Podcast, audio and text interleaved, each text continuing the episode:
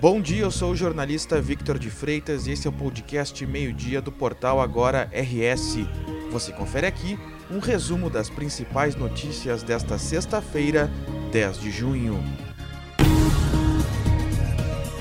O Ministério da Justiça e da Segurança Pública determinou nesta sexta-feira a liberação do emprego da Força Nacional no Amazonas.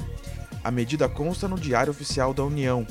No texto, a pasta diz que o contingente militar deverá ser destinado a ações de combate ao crime organizado, ao narcotráfico e aos crimes ambientais. A decisão ocorre no contexto do desaparecimento do indigenista Bruno Pereira e do jornalista inglês Don Phillips no estado do Amazonas. Há cerca de um mês também, congressistas brasileiros foram a Boa Vista, Roraima, para verificar denúncias de estupro e morte de uma menina Yanomami de 12 anos por garimpeiros. De acordo com a portaria publicada hoje, operações na calha do Rio Negro e Solimões, no estado do Amazonas, ficam autorizadas por 90 dias. O texto destaca que as ações ocorrem em atividades e serviços imprescindíveis à preservação da ordem pública e da incolumidade das pessoas e do patrimônio. Além do Amazonas, o Ministério da Justiça e da Segurança Pública também autorizou o uso da Força Nacional nas cidades de Boa Vista e Pacaraima, no estado de Roraima. A renda mensal real da população brasileira teve queda e atingiu o menor patamar desde o início da série histórica verificada pelo IBGE, iniciada em 2012. Os dados foram divulgados nesta sexta-feira pelo Instituto.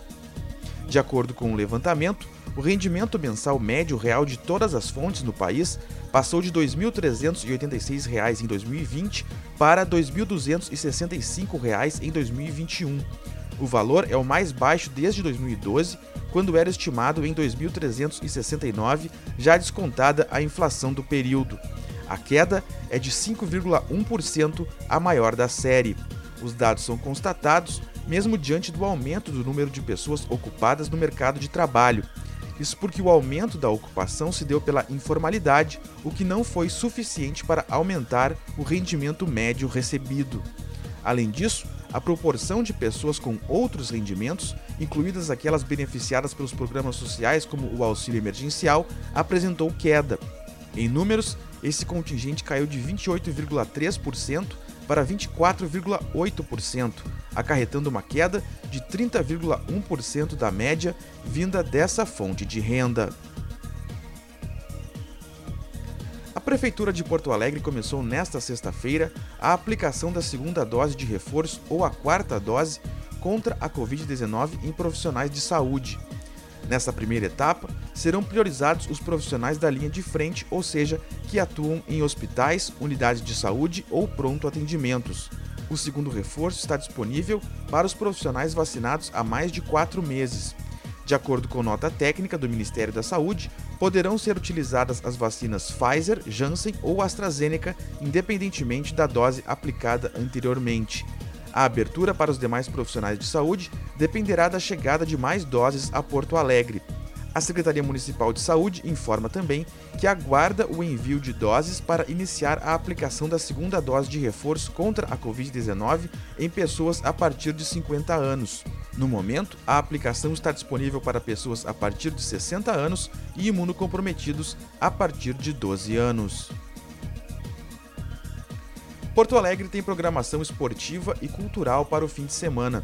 No sábado, na Cidade Baixa, haverá um concerto inédito que vai reunir quatro orquestras no palco do projeto cultural Circuito Música Instrumental Visita Sua Cidade. Nesta etapa, ele recebeu o título de Concerto Jovem Instrumental. As atrações convidadas vão trazer repertórios musicais que vão do erudito clássico ao popular. A programação, com acesso gratuito e integrante do calendário oficial dos 250 anos da capital, começa às 3 da tarde, na Rua da República. A via será bloqueada para trânsito de veículos ainda hoje para a montagem das estruturas. O palco estará localizado nas imediações do número 838, ao lado do Pão dos Pobres e do Santuário Santo Antônio, em frente à Praça Cônego Marcelino. Depois, no domingo, haverá a 37ª Maratona Internacional de Porto Alegre.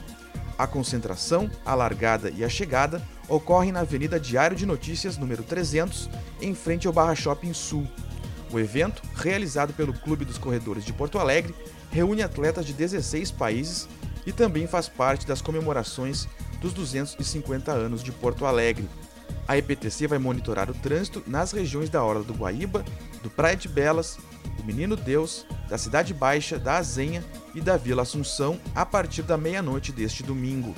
A programação começa às 5 para 7 da manhã com a competição dos cadeirantes e pessoas com deficiência. A partir das 7 horas, ocorre a largada da maratona masculina e feminina, com tempo máximo de 6 horas, seguida da meia maratona, com até 3 horas e meia de duração, e às 7h10 da rústica, com 1 hora e 30 minutos. A maratoninha tradicional corrida infantil tem sua largada às 11 da manhã, no mesmo pórtico de chegada da maratona. Uma frente fria deixa o tempo instável em parte do Rio Grande do Sul nesta sexta-feira. Com o avanço da frente fria, a nebulosidade aumenta no estado e existe a possibilidade de pancadas de chuva em algumas áreas. As precipitações devem atingir a região metropolitana, a região central, a serra e o litoral norte ao longo do dia. Além disso, o frio vai ganhar força no estado com o avanço de uma massa de ar polar que começa a atuar no Rio Grande do Sul. No período da manhã, já houve registro de mínimas abaixo dos 10 graus em cidades como Porto Alegre, Alvorada, Pelotas e Uruguaiana. O frio e a geada serão a tendência dos próximos dias no Rio Grande do Sul. É o que aponta o boletim meteorológico divulgado pela Secretaria da Agricultura, Pecuária e Desenvolvimento Rural. Na sexta-feira, o ingresso de ar seco e frio provocará o declínio das temperaturas no Rio Grande do Sul. Depois, no sábado e no domingo, a presença do ar seco e frio manterá o tempo firme e as temperaturas baixas, com mínimas negativas em algumas áreas e formação de geada na maioria das regiões. Esta edição do meio-dia chegou ao fim. Mantenha-se informado em agora no rs.com. Obrigado pela companhia, um bom final de semana e até o próximo meio-dia.